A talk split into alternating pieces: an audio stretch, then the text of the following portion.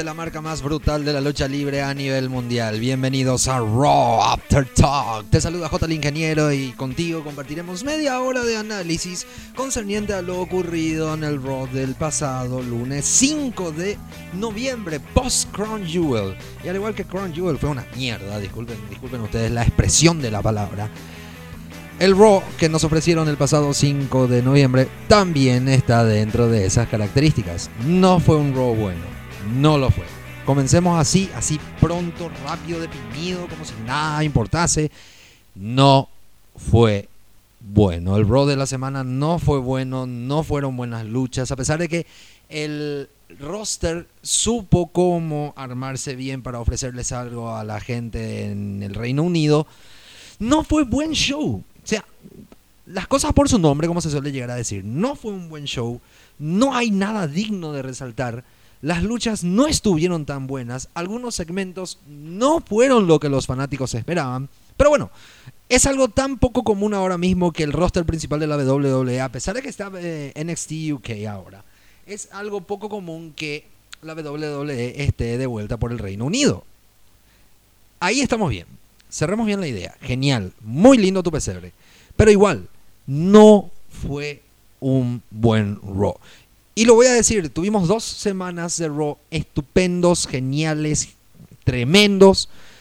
Pero el Raw de esta semana no cumplió con las expectativas que mucha gente estaba esperando. ¿Y por qué me van a decir? Primero que todo, vamos, vamos, vamos, a desgranar, vamos a tratar de desgranar por partes. Vamos a desgranar por partes lo que fue el Raw de esta semana, si les parece bastante bien. Arrancamos con una promo femenina. Alexa hoy, que dicho sea paso, está con una contusión y por eso es que ella no está activa combatiendo. Alexa fue nombrada capitana femenina de la Fatal de 5 en Survivor Series. El próximo main event, el próximo pay-per-view, digo bien. El próximo pay-per-view de la WWE. Alexa, el, el roster femenino va a salvar a Raw en Survivor Series, con el nombramiento de Alexa como capitana del Team Raw y aparte la lucha femenina entre campeonas Ronda Rousey, campeona femenina de Raw, contra eh, Becky Lynch, campeona femenina de SmackDown. Serán esos serán los dos únicos puntos confirmados, clavados, cantados que va a tener Raw durante Survivor Series. Después dudo mucho que tenga algo más. Los campeones en parejas, of Pain contra, contra Cesaro y Sheamus y Big Show. Puede ser es factible, es posible, pero hasta ahí llega. Después todo va a ser para SmackDown. ¿Por qué? Por la simple y llana razón de que Raw actualmente no está aprovechando sus posibilidades. Primero con Baron Corbin. Baron Corbin que sigue siendo el alguacil del acting general manager de Monday Night Raw, que, no me, que cada vez está perdiendo más credibilidad en cierto grado, en ese punto en particular. Haciendo, nombrando a personas quienes no vienen bien les soy honesto, yo esperaba un Baron Corbin contra Kurt Angle como main event. Pero de repente me salieron con la sorpresa de que eh, Baron Corbin no podía porque tuvo una reunión, qué sé yo, vaya a ser uno que cuestión particular. Entonces se fue, ah, se fue a pelear contra nada más y nada menos que Drew McIntyre. La resolución estaba cantada. A mucha gente le gustó la lucha y la lucha en sí estuvo muy buena. Me gustó la capacidad técnica de ambos competidores que se conocen súper bien. Eso vale la pena aclarar. Se conocen bien ellos. No obstante, está cantado para cierto lado porque va a comenzar un push gigantesco para Drew McIntyre. Anoten mis palabras. Va a comenzar un push gigantesco para Drew McIntyre de cara a que él se convierta en el próximo campeón universal. Sin Roman a la vista, con Braun Strowman lesionado y Brock Lesnar quien no hace tantas apariciones como a cualquiera le gustaría, hay que buscar un campeón de la talla de Roman. El único que cumple con esos requerimientos es actualmente Drew McIntyre. Entonces prepárense para un push generalizado para Drew McIntyre, probablemente una traición de Drew McIntyre hacia Dolph Ziggler, y prepárense para verlo como el próximo campeón universal. Me parece genial, me parece concreto, me parece correcto. Me parece bien también que Alexa le haya nombrado capitana femenina, a pesar de que probablemente no luche en ese punto. Una de las capacidades más grandes que tiene Alexa Bliss es el micrófono. Y si sabe cómo aprovechar el micrófono de cara a Survivor Series, ya que no va a pelear, entonces será bueno, será bastante genial. No dijo demasiado en su promo, solo que va a estar atenta a todo y va a escoger, en base a todo lo que ella esté mirando, a las chicas que forman parte del, Team Raw para la Fatal de 5 femenina. Es la única, Alexa es la única, ahora mismo, aparte de Ronda, es la única que tiene las capacidades de generar hype sobre esa lucha. Sobre la fatal de 5 femenina. Es la única. No sé. No me gustó la promo de Baron Corbin al inicio burlándose de Kurt. No me gustó en lo absoluto. Creo que ya, ya bordea lo burdo en ese caso. Y es faltarle el respeto no solamente a la capacidad y a la calidad deportiva de un medallista olímpico como Kurt Angle. Y estoy dejando de lado mi fanatismo hacia Kurt. Sino que estoy hablando así con el corazón en la mano. No me gustó cómo está, está recayendo en una burla constante. Porque eso es lo que está pasando ahora mismo en Raw. Es una burla constante al pasado, al pasado, al presente, al ayer y al hoy. Es una burla constante. Y se nota, se nota de que eh, Baron Corbin está dejando de estar cómodo con esta situación. Se le nota, el lenguaje corporal es demasiado evidente. Y se le nota que a Baron ya no le está gustando lo que le están pasando tiene que acatar. De eso ya dejemos otro lado. Tiene que acatar. Pero ya no está tan cómodo como lo estaba al principio. No lo está. Así de simple es. Y Kurt tampoco estuvo mal, vamos, revelándose ante Corbin. No estuvo mal. Igual, este feudo va a seguir. Este feudo va a seguir y a la larga, el que va a salir más perjudicado con este feudo va a ser nada más y nada menos que Baron Corbin. Baron Corbin va a ser el más perjudicado con este. Strowman salió en un momento determinado e hizo lo que tenía que haber hecho. Él es el monstruo entre hombres y tenía que haber hecho lo que hizo. Salió, le buscó a Baron, impuso, mostró brutalidad y destrozó todo a su paso. Ahora, todo eso sería más determinante aún si tuviese el cinturón. Si tuviese, si tuviese Braun Strowman el cinturón, toda esa muestra de brutalidad y fortaleza que tiene Braun Strowman, tendría una legitimación mucho más activa que no portando el cinturón. Y de vuelta, veremos a un cinturón universal, del campeonato universal, no lo veremos en mucho tiempo. Dicen de que eh, Brock Lesnar va a estar la semana que viene. Genial, vamos a ver el cinturón por lo menos un ratito, vamos a acordarnos de cómo era el cinturón. Después van a pasar meses, va a llegar, va a llegar las dos semanas previas a Survivor Series y ahí recién volveremos a ver el cinturón.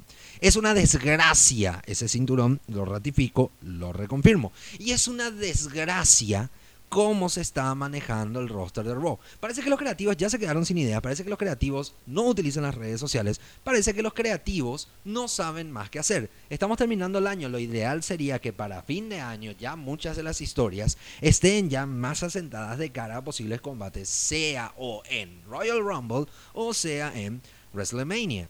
No importa, ninguna de las historias están así seguras, fijas, calcadas, concisas. No lo están. Parece mentira, señora, señor. Parece mentira. Muchos de los feudos que se están realizando en Raw están demostrando que no tiene ni pies y cabeza. Apolo Cruz, Apolo Cruz que es un tipo que puede darle todo porque tiene presencia física. Apolo Cruz no saben qué hacer con él. Están queriendo darle un push metiéndole con Jovers como Jinder Mahal, pero igual no está dando, no está dando porque las historias en sí no dan luego. No sé cómo, no sé cómo quieren que me explique. Apolo Cruz rinde bien en el cuadrilátero, no hace falta ni siquiera decir eso. Pero sin el rival adecuado, ese hype que quieren darle a Apolo no lo van a dar. Y con Jinder, que, que tiene un estatus fluctuante de este que perdió el cinturón de la WWE, incluso antes, no da el cuero. No da el cuero. Es así. Es increíble casi pensar en el reinado que tuvo en que en tan poco tiempo después de su reinado como campeón de la WWE. No pasó ni un año para ser irrelevante nuevamente. Y todo el mundo decía que iba a ser irrelevante nuevamente. Bueno, terminó pasando, para algunos, mucho más rápido de lo que debería haber pasado. Es irrelevante. Ahora mismo es un tipo que no tiene pie ni cabeza dentro del roster de Raw. Y no tiene tampoco cabida dentro del roster de SmackDown. No saben qué hacer con él. ¿Qué hacemos? ¿Qué hacemos con los que faltan? Vamos a hacerle llovear. Así de simples. Y eso es lo que está pasando con Jinder Mahal. Le están haciendo llovear y lo están haciendo llovear feo. Tan feo de que lo van a terminar matando. Van a terminar matando el gimmick de Jinder Mahal. Así de simple nomás es. Seth Rollins salió, mm, me gustó relativamente la promo, se cansó de buscar las respuestas y ahora va a pelear por las respuestas. Y dijo de que no iba a poner el cinturón, eh, el cinturón de campeonato en parejas en disputa porque no tenía su partner, pero sin embargo terminó siendo un handicap match entre Seth Rollins y The Authors of Pain por los campeonatos en pareja de Raw. La decisión estaba cantada, una lucha demasiado larga, sin sentido. Fue un squash contra Seth Rollins. Si quieren desprestigiarle, si quieren desprestigiarle más al, campeonato, al campeón intercontinental, esta fue la mejor forma de hacerlo. Mis aplausos para los creativos de Raw porque lo están empezando a enterrar a Seth Rollins. No estuvo mal la lucha, pero a mi gusto fue demasiado larga.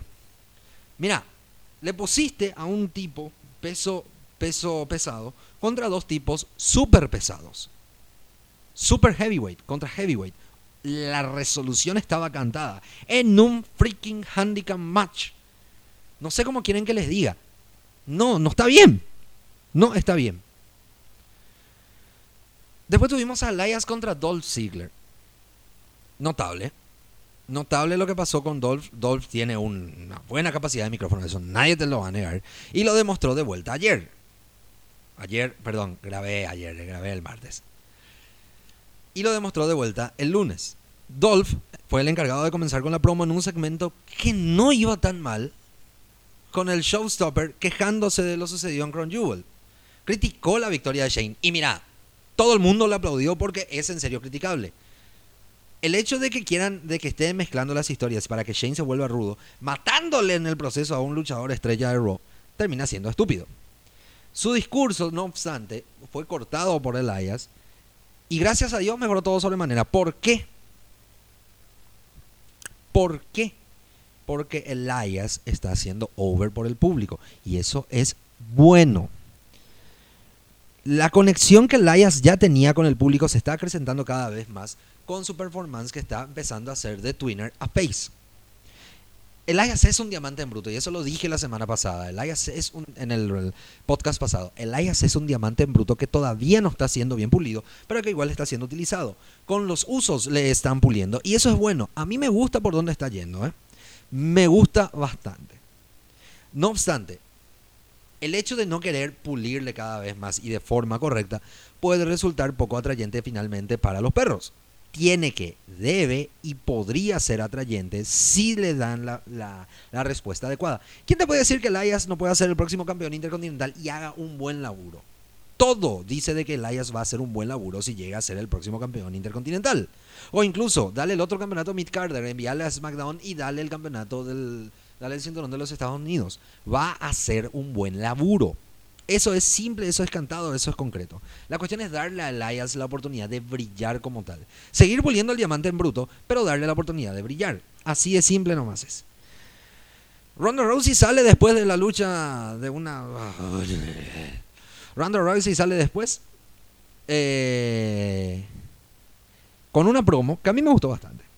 Se muestra mucho más cómoda Ronda cuando le das una buena competencia. Exactamente lo mismo que en otros casos, como Elias, como Apollo Cruz. Si le das un buen contrincante con quien él pueda trabajar y pueda hacer un feudo, ellos dos van a salir volando. Pasa exactamente lo mismo con Ronda Rousey. Ronda Rousey que está empezando a tener un feudo con la campeona femenina de SmackDown, con Becky, y las mismas han balado comienzan a trasladar el feudo en las redes sociales. Le das un buen feudo a Ronda, Ronda vuela.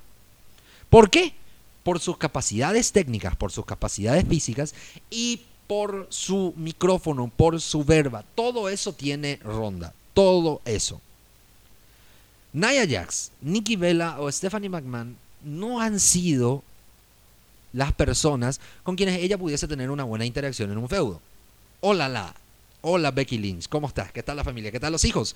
Con ella va a tener una buena, una buena, un buen desenvolvimiento, no solamente físico, sino también verbal. El trash talk. Le das a Ronda una capacidad de esa índole, vuela. Así de simples. Y eso lo demostró el lunes. Ojo, cuidado. Tiene un talento natural casi para la lucha que puede hacer que el combate, que va a ser en Survivor Series, sea realmente un combate espectacular. La agresividad, la intensidad que Ronda puso en sus palabras durante su promo fue la correcta. Vendiendo muy bien, muy bien lo que ella estaba sintiendo. Y también sintiéndose natural en la forma en como lo decía. No parecía una promo. Parecía que ella agarró el micrófono y dijo, bueno, voy a hacer un rant acá mismo y van a escuchar lo que yo tengo que decir. No parecía una promo. El respeto a Becky cuando apoyaron a Lynch, pese a ser Hill, lejos de menospreciar esos hechos, ella ensalzó a la irlandesa, que, ya que ella, según decía, que comprende la reacción popular, porque Becky está over, está haciéndolo muy bien todo.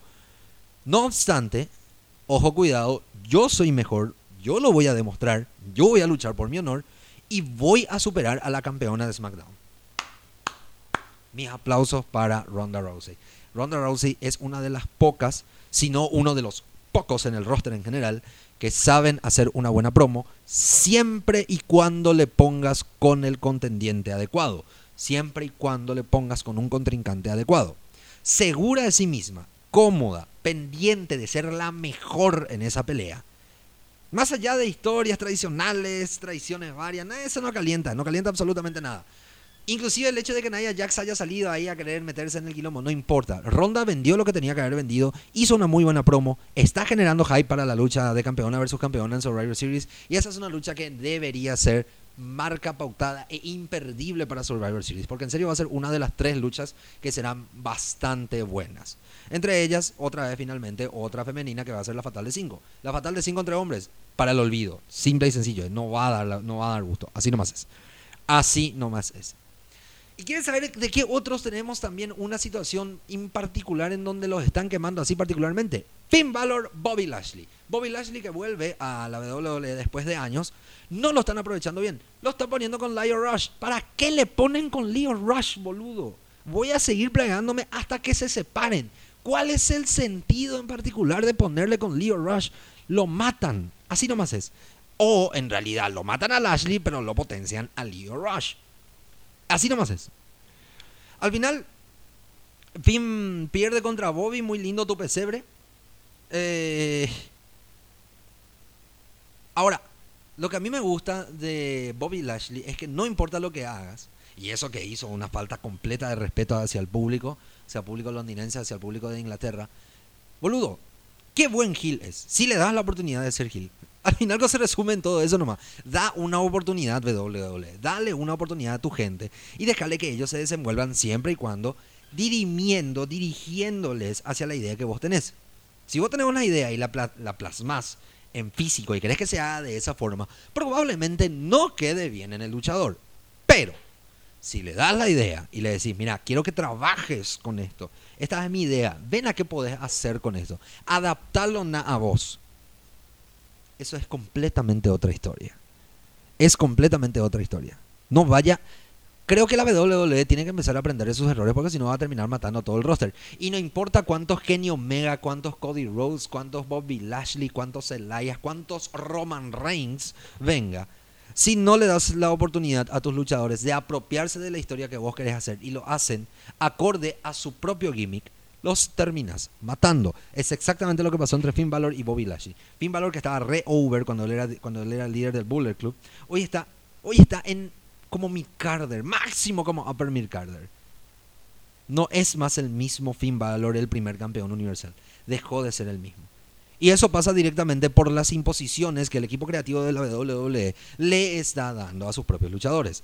A mayor presión, a mayor énfasis en lo que yo quiero que vos hagas, se pierde la naturalidad del gimmick. Y cuando se pierde la naturalidad del gimmick, ya no hay más vuelta atrás. Ya no hay más vuelta atrás. Es así de simple. Finn perdió, protegido, no obstante, al sufrir por las intervenciones de, de Rush.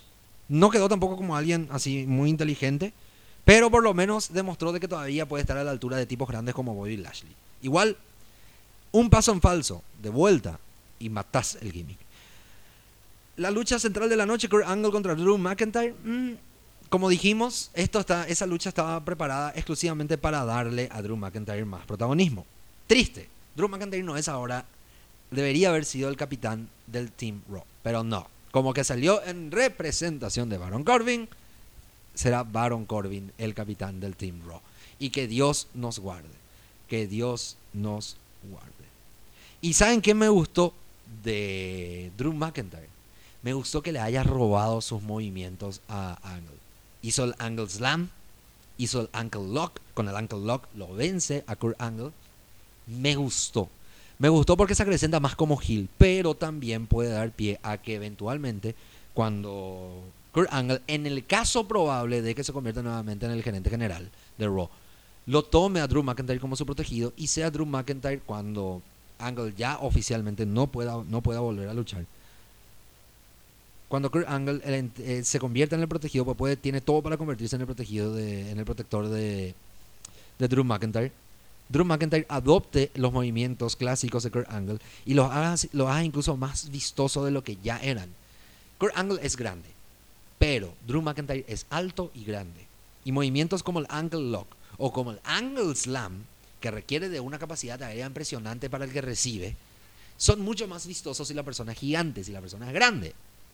Todos esos detalles hay que tener en cuenta. Y eso es algo que vimos durante la lucha entre Angle y McIntyre. A pesar de que Angle no quería entregar, no quería perder por obvias razones, terminó perdiendo ante la superioridad de fuerza y ante la venta que Drew McIntyre estaba haciendo para con el público. Otro diamante en bruto que puede ser desperdiciado si la WWE no aprovecha sus capacidades, no aprovecha lo que tiene. Una vez que lo pierda, una vez que pierda todo eso, nos fuimos muy al carajo. Así de simple nomás es. Si la WWE no aprovecha su diamante en bruto, y esto es algo que vamos a ir repitiendo constantemente, si la WWE no aprovecha sus diamantes en bruto, chao, se fue muy a la mierda. Bueno, hasta acá el análisis de lo que dejó Raw del pasado 5 de noviembre. Y antes de cerrar, como siempre, te invitamos a que eh, atiendas a los patrocinantes de Lucha Pro Wrestling Channel, como por ejemplo La Fábrica, la primera y única escuela del Pro Wrestling en Paraguay, Vicky B Store, lo que quieras de internet, tráelo con Vicky B Store, el gimnasio forma perfecta, el cuerpo del verano lo conseguís de forma perfecta.